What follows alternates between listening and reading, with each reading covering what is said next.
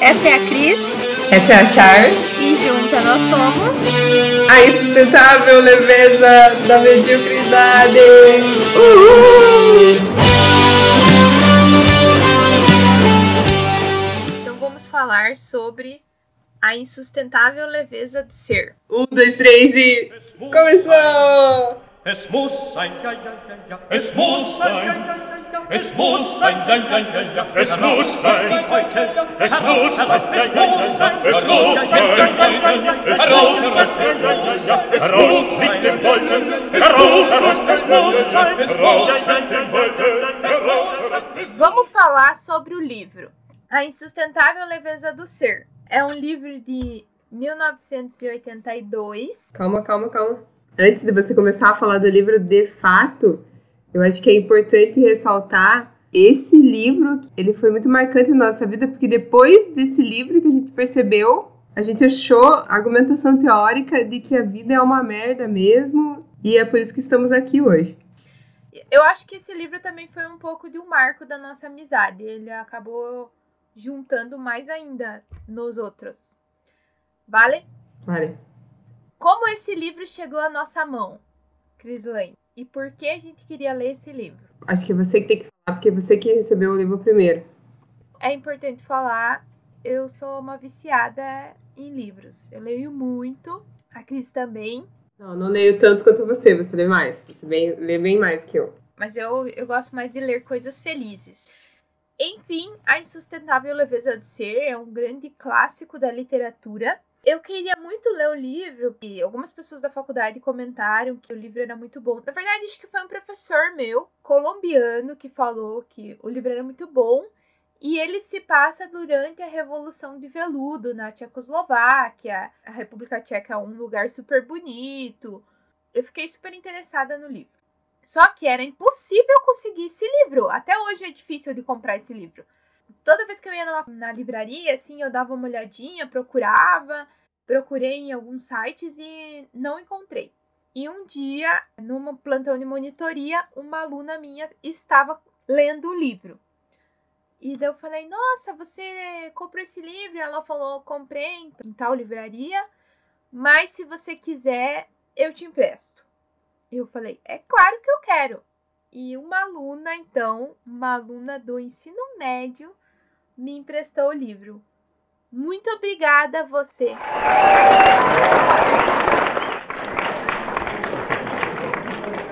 Quando eu terminei de ler o livro, eu imediatamente passei o livro para a Cris. E a Cris leu, deve-se dizer que leu bem mais rápido do que eu. E aí a gente começou os debates sobre o livro, porque eu acho que a grande beleza da Insustentável Leveza do Ser é que ele é um livro que gera muito diálogo. É um livro quase filosófico, eu diria. Ele é um livro tão, tão presente na nossa vida que a gente fez uma viagem. A gente fez questão de ir para Praga, não porque Anitta, não porque cidade não sei o que, era por causa do livro. A gente queria ir para Praga só por causa do livro. E aí a gente entrou em contato com coisas do livro em Praga, não necessariamente, né? O livro se passa em, na Praga ocupada pelo regime soviético, não descreve assim a beleza de Praga. Ele fala do dia a dia de cidade de Praga enquanto regime soviético. Mas assim, o livro não tem pontos específicos que você consiga ir para Praga e pensar em sustentável leveza do ser. É muito mais forte o turismo referente ao Kafka do que ao Milan Kundera. Então acho que agora você pode falar sobre o resumo do livro que você começou. A Insustentável Leveza do Ser não é um livro grande, tô com ele aqui na minha mão, e de texto, de fato, escrito, ele tem 307 páginas. Então, assim, se você tem uma leitura rápida, mediana, dá para fazer num final de semana, pegar e ler. O que eu não recomendo. Eu que leio super rápido, demorei um tempão para ler. Ele tem que ser absorvido. Tem, é um livro que você tem que ler aos poucos, meditar sobre ele, absorver, e é isso. A Chalene falou que sobre absorver o livro, mas assim, eu acho que não é sobre você absorver o livro. É sobre você levar porrada, assim. Você não consegue progredir porque você leva muita porrada o tempo inteiro no livro. Aí você precisa de um tempo para se recuperar daquela bordoada que o autor te deu. O livro foi lançado em 1982. É um romance que foi traduzido para mais de 30 línguas. Quatro personagens protagonizam essa história: a Teresa e o Thomas, a Sabina e o Franz. Por força de suas escolhas ou por interferência do acaso, cada um deles experimenta à sua maneira o peso insustentável que baliza a vida. Esse permanente exercício de reconhecer a opressão e de tentar amenizá-la. Então, como eu disse, ele é um, ele é um livro quase filosófico. Ele dá muito espaço para o leitor interpretar. Eu tive uma visão um pouco diferente do livro do que a Cris. Eu não gosto do romance do livro, porque vamos dar um pouquinho de spoilers da história. É o seguinte: a Teresa e o Thomas, eles são um casal que surge logo no começo do livro. Eles são casados e o Thomas, ele é um mulherengo. Ele não consegue ser fiel a Teresa. E daí uma das amantes dele é a Sabina. É, e a Sabina, ela, ela aparece na história justamente por ser amante do, do Thomas. E quando ela e quando assim o Thomas parte para outra, digamos, né? A Sabina conhece o Franz um físico que é um professor de física. O Franz é casado também, então ela novamente ela tá nessa figura de amante e o Franz e a Sabina passam a ter um relacionamento. Até que podemos contar? Não sei se podemos contar. Não, acho que não. Então não vamos contar. São quatro personagens: Toma, Teresa, Sabina e Franz. Isso. Eu acho que o Franz ele é bem secundário na história, assim. Eu particularmente acho ele meio bobão. Ele é secundário é uma criança, no sentido assim que ele, ele é meio imaturo dentro da história, né? Eu acho assim que o Franz, cara, ele é um, uma pessoa de uma vida mediana que não teve experiência. Ele, tipo, ele é uma pessoa meio que inocente na vida. E ele sonha em, em ter experiências de vida, em experiências de sofrimento com a vida. Porque ele vive uma vida calma e segura tira a única uhum. grande assim grande emoção digamos que ele teve foi justamente ter uma amante. Isso e a mentira ou viver uma mentira era extremamente sofrido para ele né? Extremamente difícil para ele viver essa mentira. A contradição do livro é a Sabina e a Teresa. Só que eu quero ler um pequeno trecho para vocês. Quando a gente lê o livro a gente tem que ter esse trecho em mente. Posso, posso contar uma história antes? Pode contar uma história. Sim. Eu me lembro como se fosse hoje. Daí peguei o livro com a Charlene, comecei a ler. Eu estava viajando, fui de Foz do Iguaçu para Curitiba e comecei a ler o livro. E assim, na segunda, terceira página, tive que parar e respirar. Mas será mesmo atroz o peso e bela leveza? O mais pesado dos fardos nos esmaga, verga-nos, comprime-nos contra o chão.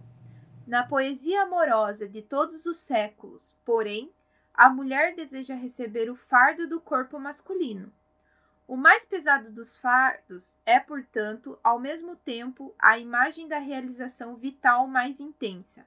Quanto mais pesado é o fardo, mais próxima da terra está nossa vida, e mais real e verdadeiro ela é.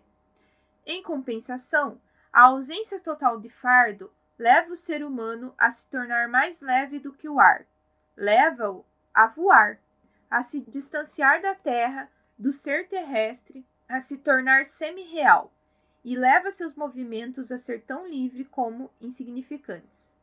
O que escolher então, o peso ou a leveza? Foi a pergunta que Parâmides fez a si mesmo no século IV a.C.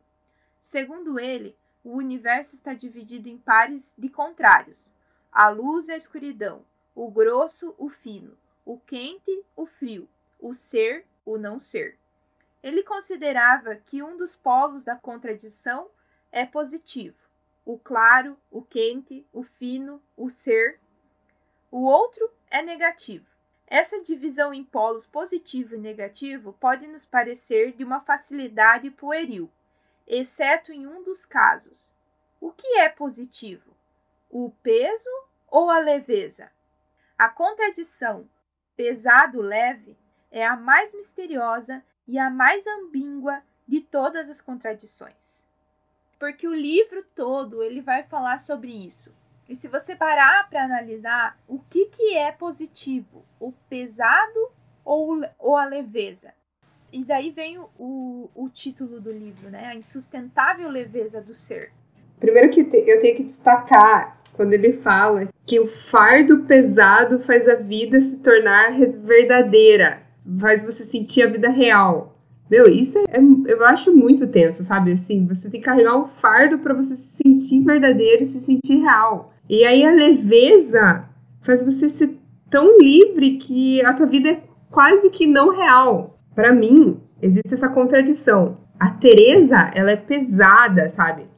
Mas a Sabina, ela é a leveza, sabe? Eu vejo ela como a leveza. Sim, ela é a leveza. E aí a Teresa é o pesado, assim. A Teresa tem uma vida de sofrimento. E isso faz a vida dela ser muito real. Sim, vamos falar sobre isso. Não é um livro de histórias felizes. O livro é terrível, no bom sentido. A história dos personagens é horrível. É uma vida horrorosa, uma vida de sofrimento. O autor, ele destaca muito o peso da sua decisão. Thomas, quando ele decide ficar com a Teresa, ele começa o livro olhando para a parede sem saber se ele quer a responsabilidade da Teresa na vida dele. Para logo depois, quando a Teresa bate na porta dele, ele tomar essa decisão num instante de sim, Teresa, eu amo você e eu quero que você fique assim, eu reli o livro agora pra gente discutir sobre ele com outro olhar, que são alguns anos posterior. E uma coisa uhum. que para mim é, é claro é que eles têm um relacionamento super tóxico, o Thomas e a Teresa.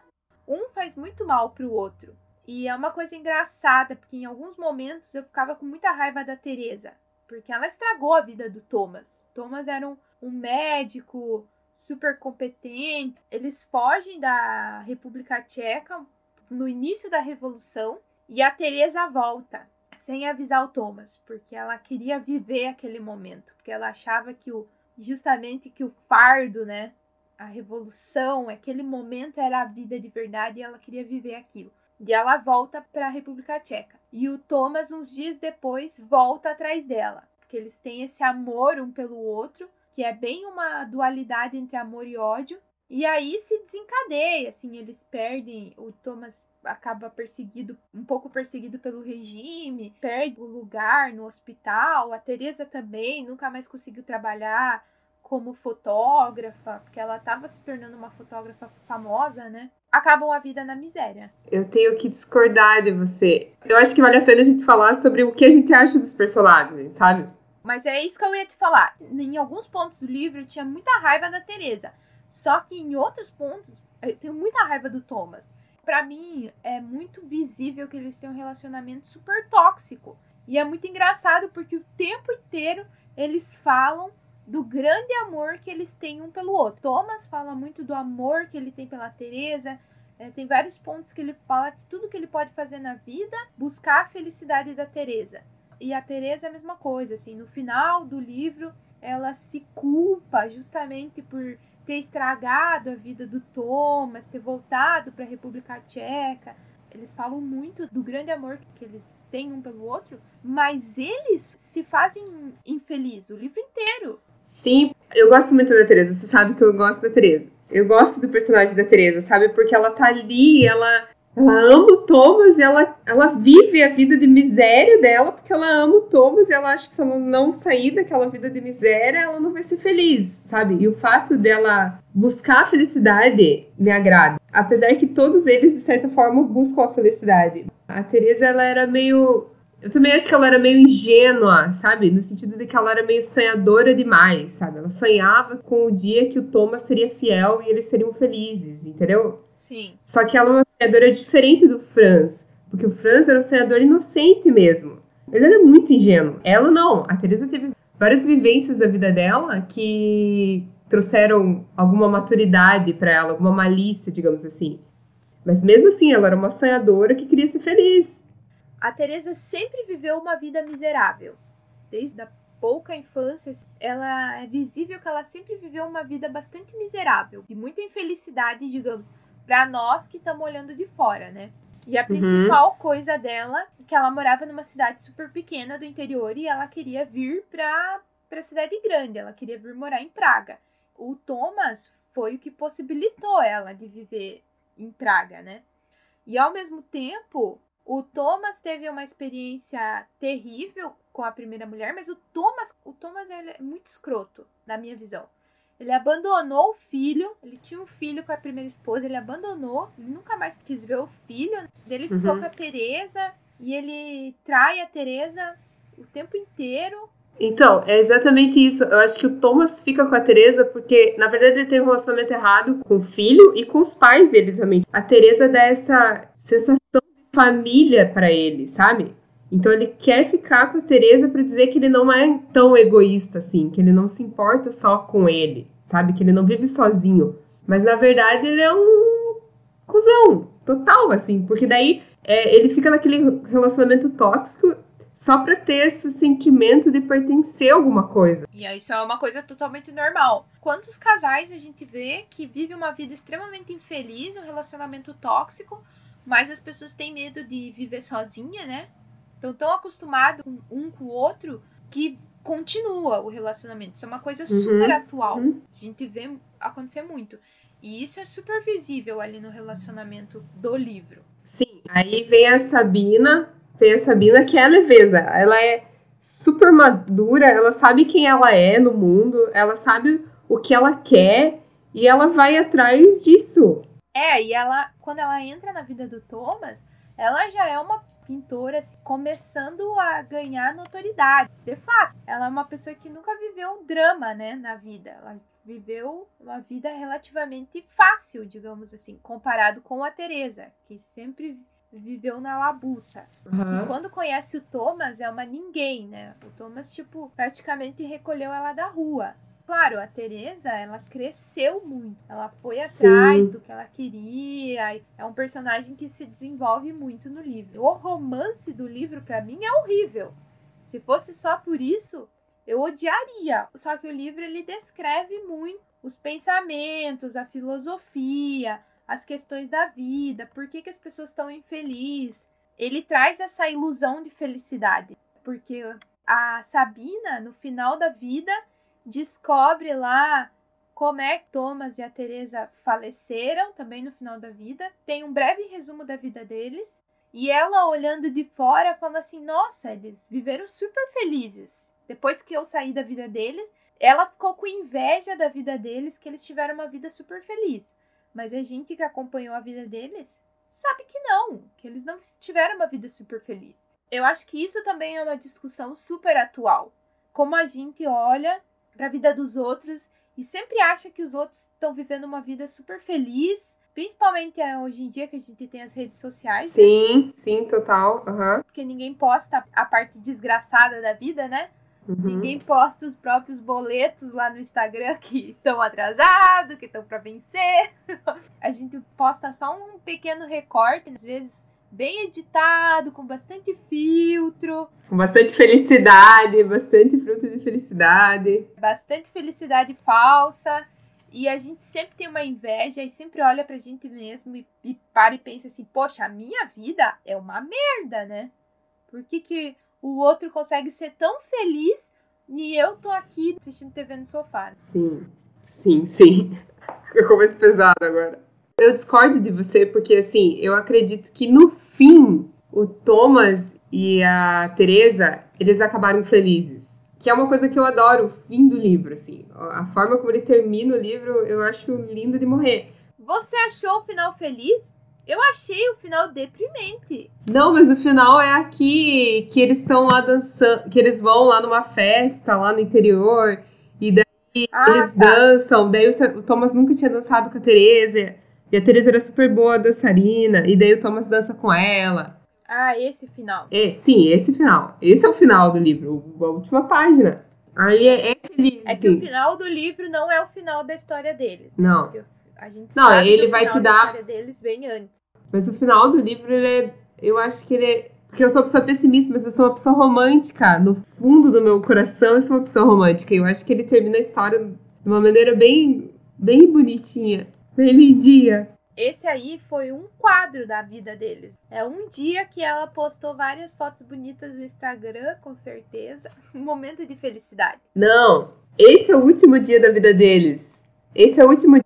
Sim. Depois eles vão pegar o carro Sim. e vão se matar. Mas assim, cara, perceba que você tem uma vida inteira de sofrimento, de desgraça, de um relacionamento tóxico pra assim, no último dia ter um episódio feliz. Mas, tipo mas novela da Globo, assim. Sim, mas aí que tá. O que é felicidade, entendeu? A felicidade é um estado de espírito, a felicidade é um momento vivido, a felicidade é atingida quando você chega no, no cume do monte, entendeu?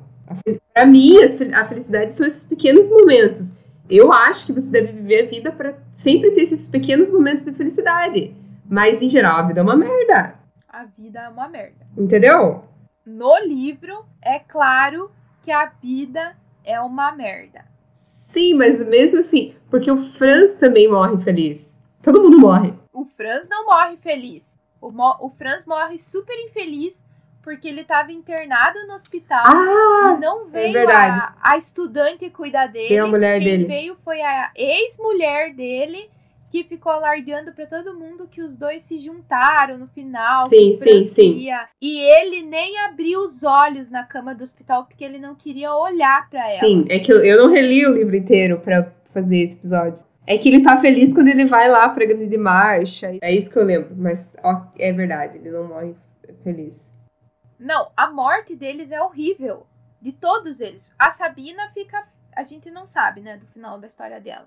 O Franz tem essa morte horrível. Thomas e a Teresa se acidentam de carro, que assim não fica claro se eles de fato estão sendo perseguidos pelo regime ou se eles estão já numa paranoia tão grande. Isso é uma coisa legal do livro, porque fica dúbio assim eu achava que eles não estavam de fato sendo perseguidos pelo regime. Eu acho que era a paranoia uhum. da Teresa. Mas é bem dúbio no livro, não tem como saber. Enfim, que eles estão com esse medo e eles Depois dessa noite em que eles foram felizes. E aí o filho do Thomas vem e enterra o Thomas e coloca uma lápide super religiosa, sendo que o Thomas era ateu. Da Teresa a gente nem sabe, e daí do Franz também, a mulher dele coloca uma lápide assim, remetendo a ela, ao amor dele por ela. Então, assim, fica bem claro que eles.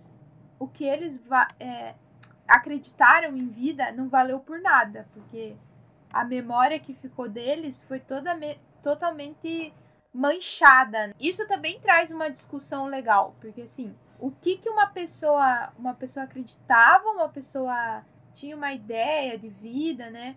E às vezes a gente tem um ídolo, a memória que a gente tem da pessoa não é uhum. o que a uhum. pessoa era, né? A gente faz uma interpretação, principalmente, vamos pegar grandes figuras, Einstein, os caras grandes aí da história, a gente olha para trás, vê o grande gênio, mas não era só isso que o cara era na vida, né? Vamos falar do Marx, por exemplo, que é o cara, é um cara que eu conheço mais da história. O Marx está aí sendo um cara super famoso. Acho que hoje em dia tem se falado muito de marxismo ainda por cima. E um cara, o cara foi gênio na sua área. Ele era um sociólogo e um economicista. O Marx era muito voltado à economia, mas ele tinha uma vida, uma vida escrota, não dava atenção para a esposa, não cuidou dos filhos, essas coisas, não parava em nenhum emprego. Então, assim, uma vida se vocês for lá ler a biografia do Marx, é uma vida desgraçada também, que nem a do Thomas e da Teresa. Se olhar esses grandes caras da história e que a história memoriza, né? Esses caras que a gente tem como gênios, que fizeram grandes descobertas e coisas. A gente vai olhar a vida pessoal dos caras, geralmente é uma vida pesada, bem pesada. Sim, sim. E aí, e tem essa coisa, assim, a gente tem essa memória deles, os historiadores juntam o que pode, né, o que sobrou, mas até que ponto isso é a verdade dos caras, a gente nunca vai saber, né? Tem a superficialidade, o que tá por baixo a gente nunca vai saber. Sim, na verdade a gente só tem o controle da vida enquanto a gente está vivendo ela, e tem o controle mais ou menos, né? Porque depois a vida acabar, você perde o controle total do que as pessoas vão fazer com a tua memória. Mas Por isso que é importante tratar de ser feliz agora. Por isso que é importante sair do Instagram e aproveitar a vida de verdade. Exatamente. Nós duas lemos o livro e o livro a gente já discutiu sobre esse livro um milhão de vezes. É, eu comprei o livro depois, eu, eu achei um dia na Amazon e comprei um para mim e dei de presente para Cris o Sim. livro. Eu fiz, mandei fazer caneca com citação do livro para Cris. Então assim, a gente adora esse livro, mesmo ele tendo uma história pesadíssima, né? Você pode ler ele várias vezes e toda vez você vai ter uma interpretação diferente. É a Bíblia. É, você, é, vai fazer você pensar em várias coisas, em várias coisas. Mas uma coisa que é clara no livro é que a vida é uma merda. A vida é uma merda, gente. A gente tem que aceitar e viver, né? Sim, sim, sim. Agora que é o setembro amarelo, né? O negócio do suicídio e a gente falando que a vida é uma merda. Mas assim, a vida é uma merda, mas a gente tem que seguir pra frente. Eu acho que é importante a gente falar disso justamente no Setembro Amarelo, porque as pessoas ah, polêmica. elas se preocupam tanto em elas se preocupam tanto em procurar uma felicidade, encontrar uma felicidade. Eu acho que a questão do, do suicídio ela, ela passa muito por aí. Porque a pessoa que chega num nível de depressão desse tipo é a pessoa que ela fica tão preocupada com a felicidade. E assim, a gente tem que aceitar que essa felicidade ela é totalmente utópica. A gente não vai chegar nessa felicidade. E eu sempre falo isso, a partir do momento que você sabe que a vida é uma merda, qualquer pequeno pico de felicidade se torna um grande pico de felicidade. Sim, sim. Eu sou uma pessoa que sempre quer muita expectativa nas coisas e eu sei que é só pra eu me ferrar. Mas assim, é do meu ser, do meu ser crio expectativas. Então é por isso que assim, eu acredito que a vida é uma merda. Aí tudo que vem depois disso é alegria. E esse livro mudou minha vida por causa de. Assim, uh, não sei se eu concordo com você que ele diz que fica tão claro assim que a vida é uma merda dentro do livro. Ele, ele é bem filosófico no sentido de assim, o que é a vida, não importa o que a gente faça, vai ser sempre cretinice, sabe? A gente vai viver na mediocridade, não interessa, você vai viver na mediocridade. A menos que você tenha uma vida falsa, você vai viver na mediocridade.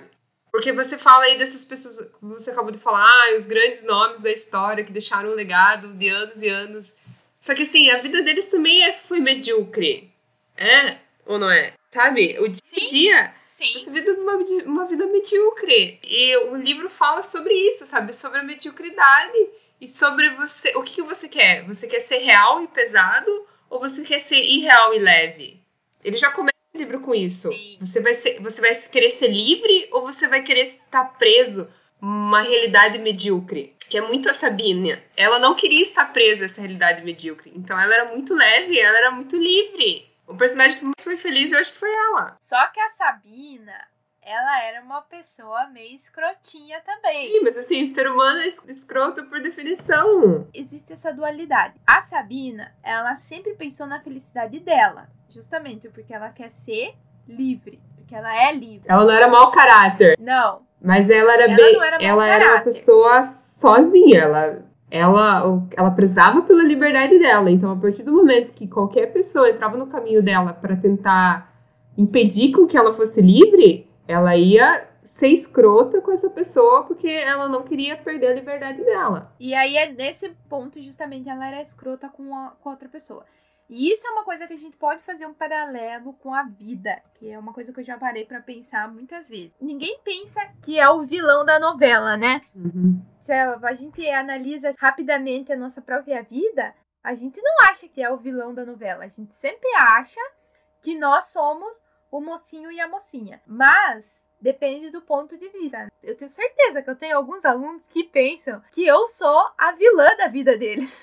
Mas eu não sou! e eu tinha um professor de filosofia que falava muito disso a literatura, os, principalmente os filmes que a gente assiste, ele sempre uma pessoa é incrivelmente má e muito bem definida como vilão, como sendo a pessoa má, e as outras pessoas são incrivelmente boazinhas. A gente tem que largar essa visão. Ninguém é só bom, ninguém é só mal. Todo mundo tem um pouquinho das duas coisas. E tem que ter. Porque quando a pessoa é muito boazinha, ela se torna uma pessoa trouxa. As outras pessoas, às vezes, nem por mal caratice, mas quando a pessoa não consegue dizer. Não, aqui é o meu, meu limite. Se você passar daqui, você vai me tornar extremamente infeliz ou qualquer coisa assim. Ela é atropelada. Então tem que existir essa dualidade. Sim, eu acho que na verdade não existem pessoas boazinhas. Nem pessoas. Quer dizer, o Bolsonaro é lazarenteado de mal. Vamos perder ouvintes que nem temos ainda. Não, não. Esse tipo de ouvinte eu quero que vá, mas é por raio que o parta. É que eu acho que não existem pessoas boas, sabe? Porque tem o que a gente é e tem o que a gente imagina que a gente é. Que a gente também vive essa coisa assim de se iludir. Ah, eu me iludo que eu sou uma uhum. pessoa boa. Eu me iludo que eu sou uma pessoa ingênua. Eu me iludo que não sei o quê. Mas lá na convivência em sociedade, você é realmente essa pessoa que você pensa que você é? E também os relacionamentos entre pessoas são complicados porque é sempre alguém que espera alguma coisa de outro alguém. Sim. Eu, por exemplo, eu, geralmente eu sou uma pessoa que chama muita atenção quando eu tô num, num evento social. Não é que eu queira ser metida e não é que eu queira chamar atenção. Não, eu sempre quero chamar atenção. Mas existem pessoas que gostam de mim e tem pessoas que acham que eu sou super metida. Mas na verdade eu não sou super metida. Eu sou uma pessoa bem de boas. Sabe, se você me convidar para sentar no meu fio para conversar, eu vou sentar no meu fio com você. Se eu quiser conversar com você. Então é sempre aquela coisa assim, tipo, não é só como você se imagina, mas é como os outros te veem. As pessoas te veem de acordo com a ótica delas, com a vivência delas. Não adianta você querer ter uma vida perfeita e não adianta você ter querer uma vida feliz e querer achar que a vida é o máximo, porque não é. Você está se iludindo. Você quer viver a tua ilusão? Ok, vá lá e viva. Você é uma pessoa livre, faz o que você quiser da tua vida. Mas assim, não venha pra cima de mim querer me convencer de que eu tenho que ficar postando toda hora gratidão, gratidão, gratidão. Enquanto as pessoas são ainda mais ou menos jovens e a partitura de suas vidas está somente nos primeiros compassos, elas podem compô-la juntas e trocar os motivos, como Thomas e Sabina haviam trocado o motivo do chapéu coco. Mas, quando se encontram numa idade mais madura, suas partituras estão mais ou menos terminadas, e cada palavra, cada objeto significa algo diferente na partitura de cada um. Essa é a minha parte preferida do livro. Quando eu li isso aqui, eu falei: ah, é a realidade nua e crua. E é por isso que vai ficando cada vez mais difícil a gente fazer amizades novas, gostar de música nova, uhum. gostar de livros novos. Não, livros novos eu sempre consigo gostar. livros novos, mas que são sempre do, do mesmo jeito. Com a mesma temática, na mesma temática. É muito verdade, assim, porque a gente deu um, uma significância para as coisas, o outro pega a mesma coisa e não dá a mesma significância. E aí você cria um choque, porque quando a gente vai ficando mais velha, nós não queremos mais aceitar a opinião do outro. Uhum. A gente cria a nossa própria verdade e é ela que vale. Então eu adoro essa parte da partitura das nossas vidas. E eu sempre falo pra Cris que ainda bem que ela chegou na minha vida num momento que ainda deu pra gente trocar aí símbolos nas nossas partituras. Sim que hoje em dia tá cada vez mais difícil. Sim. Sim, é muito. Conforme a vida passa, você começa a ter vivências que você não aceita qualquer coisa mais na tua vida. Não aceita. Uhum. A menos que você seja uma pessoa livre, você não aceita qualquer coisa. Sim. Porque eu acho que a liberdade, através da liberdade, você é capaz de apagar um pedaço da tua partitura e reescrever ela. Eu acho que essa parte da, da partitura das nossas vidas, ela explica muito do amor. Quando as pessoas, em geral, são jovens, elas se apaixonam muito rápido e muitas vezes. Uhum. Né? Começa geralmente lá no ensino médio, a gente vai atrás de um romance, de outro romance, tem vários romances. E aí a gente vê vários casais se formando, se formam na faculdade, fica mais sério e se casam e coisa e tal.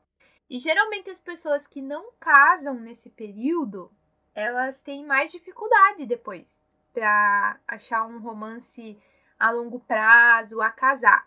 Assim, mais ou menos, né? Porque algumas pessoas, elas têm muito medo de ficar sozinha.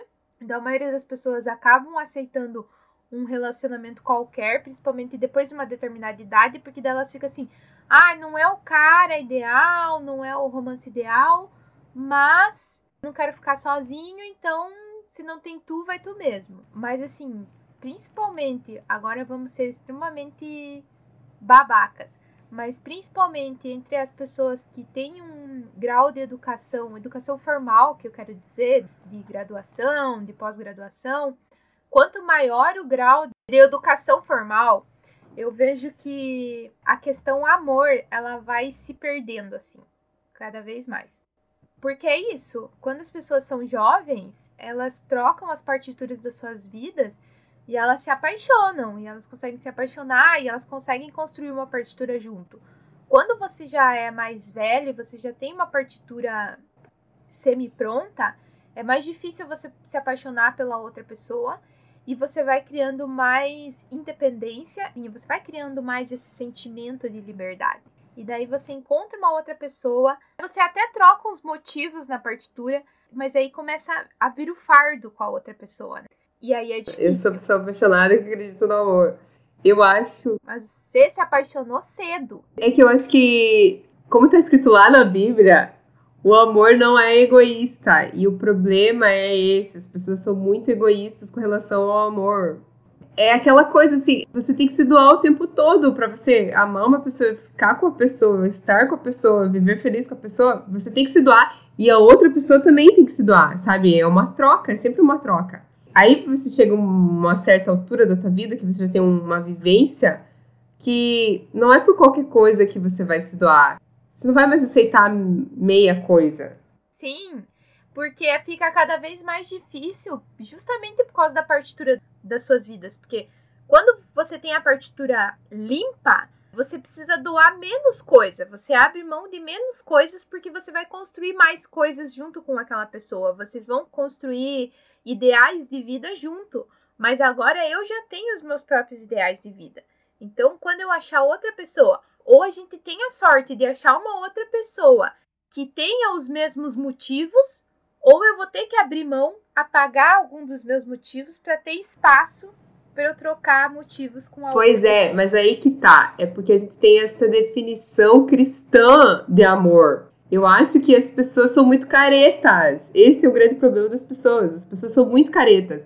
E eu acho que, bem conversadinho, todo mundo transa. Mas as pessoas não querem Não pode entrar isso no podcast. Mas as pessoas não querem conversar, sabe? As pessoas querem do jeito delas. As pessoas querem com os motivos delas. Eu sempre acho que há tantas violetas velhas sem um colibri, né? Sim, eu sou uma das violetas velhas, por isso que eu tô batendo nessa pauta, que é muito difícil. Sim, sim, eu sei, mas assim, é, a gente tem essa concepção de amor, ah, é um homem e uma mulher que se casam, têm filhos e são felizes. Só que não é verdade, sabe? O amor não precisa ser assim. As pessoas precisam ser livres, as pessoas precisam entender o que é liberdade e trabalhar a liberdade delas de tal forma que você consiga conviver com outra pessoa. A partir do momento que a outra pessoa tira a tua liberdade, a pessoa não te serve mais. Sim. Só que as pessoas são Isso é possessivas. o problema do amor. Então, mas é que é esse ideal de amor cristão que a gente tem, justamente, ele... Polêmico, mamilos são polêmicos. Sei, muito polêmico esse episódio. Esse ideal de amor cristão que a gente tem, ele tem essa concepção que é um amor que vai ter que ir até o fim. Ó, tá meio ruim, mas vai ter que ir até o fim. E não, cara, Não é uma definição de amor, é uma definição de casamento. É, mas é que o amor cristão é pra casar, né? Não, a gente falou de amor cristão, mas é o amor conservador, né? É o amor do patriarcado, é o amor do patriarcado, entendeu? Porque é alguém que possui outro alguém. Sim, Não justamente. é um amor de verdade, porque o amor ele é livre. Se as pessoas soubessem deixar as outras pessoas livres, o mundo ia ser mais feliz. Concordo. Mas é isso aí, é, eu tenho um desenho da minha partitura e eu quero que a outra pessoa tenha exatamente o mesmo desenho, cante exatamente o mesmo som. Pois é, mas aí você tá tirando a liberdade da pessoa.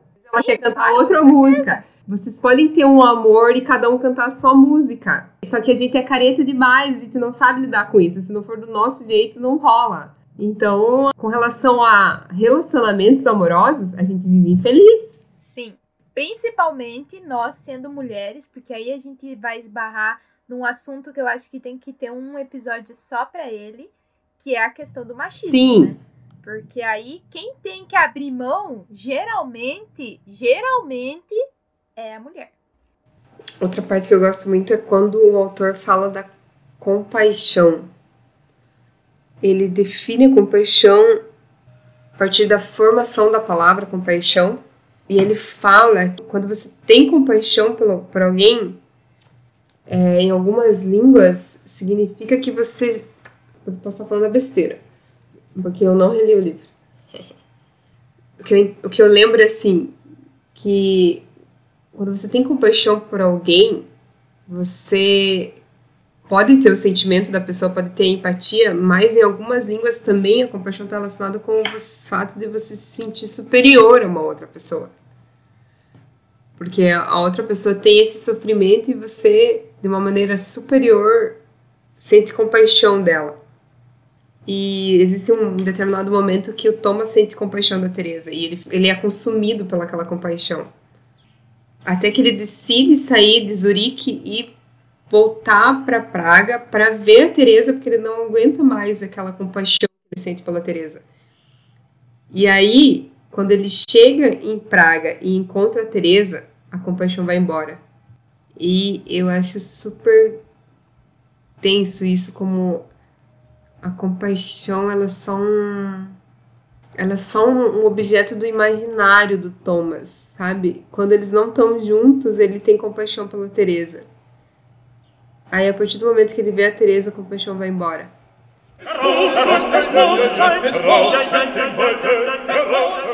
Mas quanto tempo ficaria atormentado pela compaixão? Toda a vida? Um ano inteiro? Um mês ou uma semana? Como poderia saber? Como poderia verificar? Em trabalhos práticos de física, qualquer aluno pode fazer experimentos para verificar a exatidão de uma hipótese científica, mas o homem, por ter apenas uma vida, não tem nenhuma possibilidade de verificar a hipótese por meio de experimentos. Por isso, não saberá nunca se errou ou acertou ao obedecer ao seu sentimento. Charlene! Charlene! Oxi. Então eu quero falar, eu quero falar sobre a parte que eu gosto do livro. Uhum. Então, existe, eu quero falar sobre duas partes.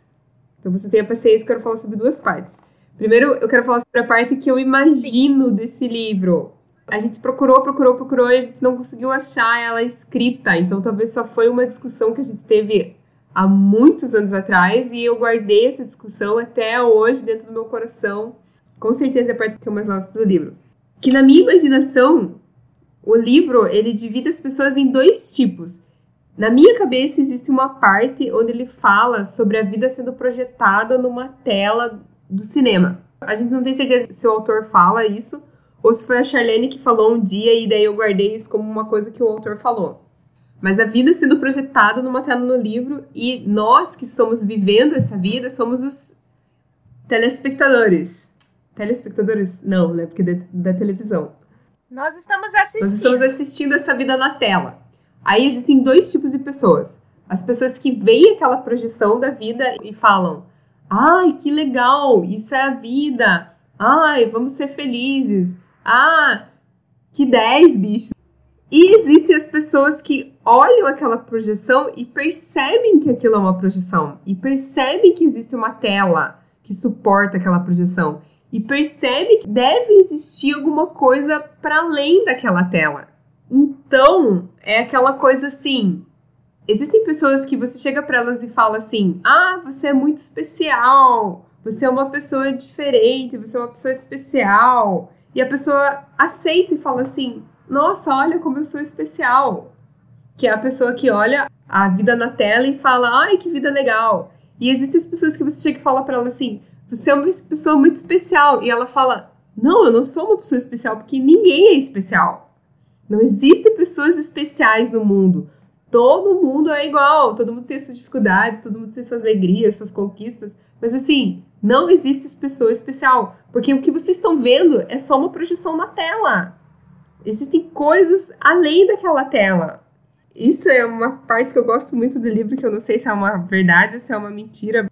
Então, nesse sentido, nessa teoria, que eu acho que fui eu que falei isso para você, existe uma questão. As pessoas que não enxergam que a vida é simplesmente uma ilusão numa tela de cinema, elas entendem que a vida tem um roteiro, que você tem que casar, que existe uma receita para felicidade. Uhum. Que é você estudar até determinado ponto, é achar um bom emprego, é ter uma boa renda, é conseguir um, um amor, é casar, é ter um, dois filhos. E é isso aí, é a receita da felicidade para essas pessoas que enxergam uma vida como uma ilusão numa tela de cinema. E a grande questão dessa teoria é que as pessoas que percebem que existe uma tela percebem que isso não é verdade. Que a felicidade ela pode ser encontrada de várias formas. Não necessariamente você precisa ter alguém do teu lado para você ser feliz. Você pode muito bem ser feliz sozinho, mas também você pode muito bem ser feliz casada, obviamente, né? Pode ser muito bem feliz divorciada. É, você não precisa ficar num relacionamento tóxico. Não sei por que, que a gente tá usando o substantivo feminino. É porque eu sou mulher e você é mulher. Claro que a gente vai usar o substantivo feminino. Você pode falar casados, divorciados. É. Então a questão da felicidade eu acho que é um pouco isso, assim. Não existe receita para felicidade. E você sempre pode achar a felicidade no que você tá vivendo. Mas também você não precisa aceitar uma situação miserável porque você acha que a sociedade dita que é isso que, que vai fazer feliz. Não tenha medo de ser feliz sozinho, sabe? O verdadeiro encontro da felicidade é você ter um encontro com você mesmo, você saber quem você é. Se aceitar. Se aceitar. Porque, ó, vou falar uma. Um substantivo masculino? Não, não, vou falar uma coisa bem tosca. O indivíduo é individual. As pessoas são individuais e cada um vive uma realidade, cada um vive uma coisa e não é porque dá certo para a grande maioria das pessoas que tem que dar certo para você. Na verdade, eu acho que a gente está passando disso já. A gente chega num ponto na nossa sociedade que as pessoas já estão percebendo que a, o que a maioria faz nem sempre é certo. Negativo, as pessoas não estão percebendo isso ainda. discordo totalmente de você é porque você esteja só com pessoas que já têm um, um pensamento assim ao redor de você. Aí você tá generalizando pra todo mundo, mas não, cara. Eu que tô morando aí numa cidade de interior extremamente machista e tal, não é realidade ainda isso, não. Mas eu acho que a próxima geração já não tá aceitando mais esse tipo de coisa. Eu acredito bastante na próxima geração. Eu acredito na geração Z, cada geração geralmente é um pouco mais liberal do que a geração anterior. Até porque senão a gente estaria vivendo lá que nem os anos 30 ainda. Apesar que em alguns momentos, e a gente tem que cuidar muito isso, existe grandes retrocessos. E o Brasil, a gente está vivendo uma realidade de retrocesso. Uhum. Mas em geral, assim, cada geração ela tem uma visão um pouco mais liberal do que a geração anterior. Sim, mas eu acredito que a próxima geração vai fazer mais do que a nossa geração fez. Porque você é uma romântica. Porque eu tenho que ter fé. Porque você acredita em final felizes. Porque tem que ser melhor. Eu sou uma buscadora da felicidade. Eu acredito no final feliz porque eu sou uma buscadora da felicidade. Sim. Mas eu tenho fé na Gretinha. A Gretinha vai salvar a humanidade. Amém. Eu quero falar da outra Tô parte. um momento de desilusão com o mundo, mas sim, fale da outra parte. A gente é desiludido justamente porque a gente vê que a vida tá projetada na tela e não pode ser só isso que a gente é desiludido. Porque essa história de projetar a vida na tela é uma ilusão. Com certeza. Se você não percebe que é uma projeção, você tá vivendo a ilusão. Fale. Tá, daí eu gosto da parte da partitura também, mas eu quero ler um trecho aqui também do fim. Pode ser? Pode ser. Dois trechos. Eu acho o fim sensacional. Missão, Teresa? É uma palavra idiota. Eu não tenho missão. Ninguém tem missão.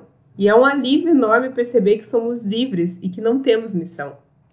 Ok. Comente sobre. Que é isso, que é um alívio imenso você perceber que você é livre. Que você não tem que provar nada para ninguém, que você não tem uma missão a cumprir no mundo, sabe? Uhum. Você não precisa ser salvo no fim da vida. Eu acho que a grande questão é falar sobre liberdade. O que esse livro vem trazer pra gente talvez seja falar sobre liberdade. Até porque ele se passa dentro do regime né? e como as liberdades sociais são oprimidas. E é legal a gente deixar claro, porque a gente tá fazendo uma discussão aqui de falar o que é felicidade e o que não é felicidade, mas a gente não é nada, a gente não é dono da palavra. A pessoa que tá ouvindo essa discussão tem a total liberdade de mandar a gente a merda. Por favor, entre no nosso Instagram, que é. Qual é o nosso Instagram, Cris?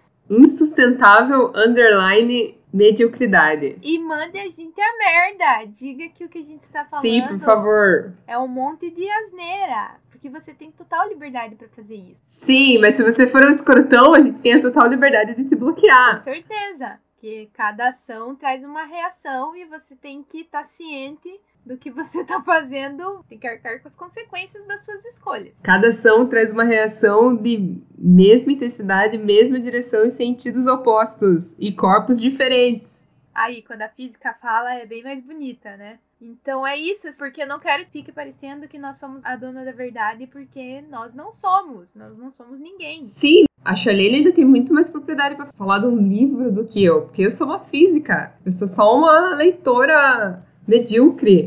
Ah, mas eu também, eu sou só uma leitora medíocre. Tá, mas eu quero ler o outro pedaço aqui. Esse pedaço é a Cris sonhadora e romântica que tá lendo.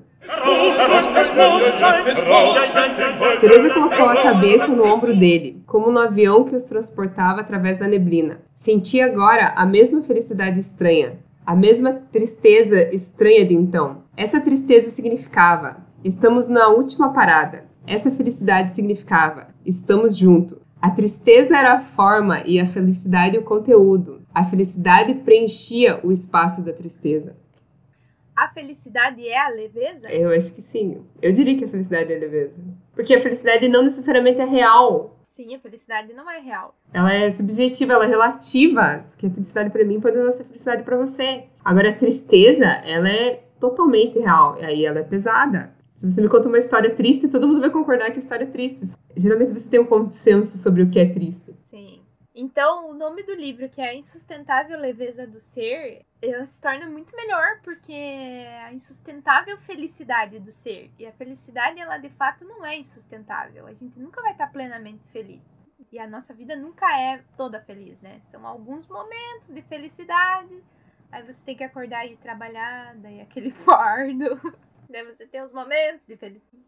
Então, no fim, o que a gente quer é que as pessoas leiam esse livro, não só esse, mas muitos outros, mas leiam esse livro. Não, por favor, se você está nos ouvindo, pare de nos ouvir e vai ler esse livro, pelo amor de Deus, seja um ser humano melhor. Leia esse livro, ele é pesado, ele é um fardo, mas leia porque ele dá muita base para você pensar na vida como ela é e reavaliar muita coisa. Você fala que ele é pesado, mas ele é super fácil de ler, você lê ele super rápido. Sim, ele tem uma linguagem super acessível.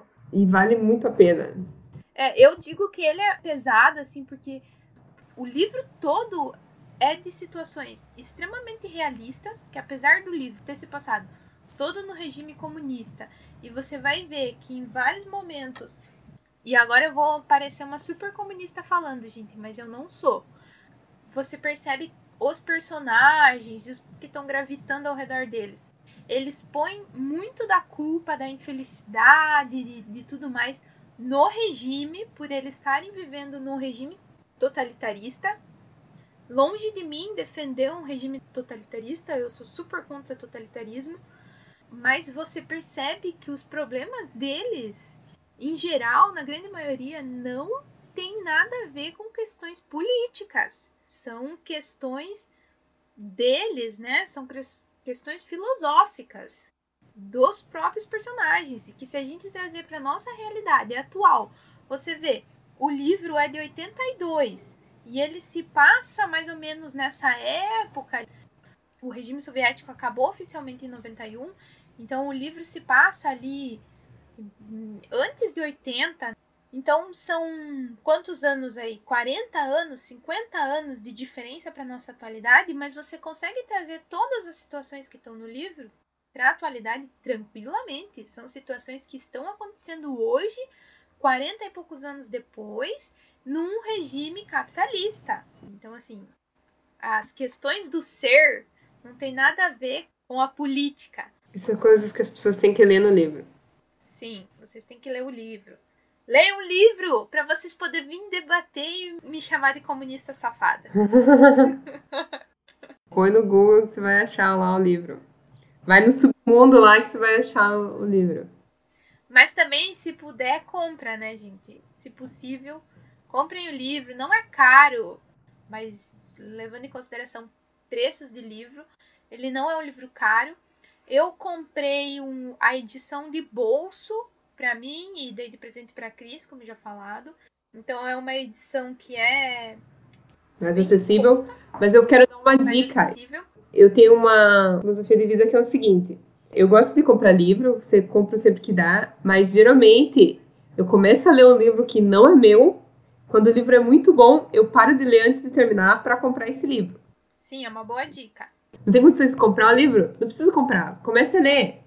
Gente, se vocês não têm condições de ler o livro, pede emprestado para um coleguinha. Tipo, nós lemos o livro pela primeira vez pegando emprestado da, de uma aluna. Manda e-mail pra gente que a gente manda o livro para você. Pede emprestado. Vai numa biblioteca, as bibliotecas ainda existem e elas têm um.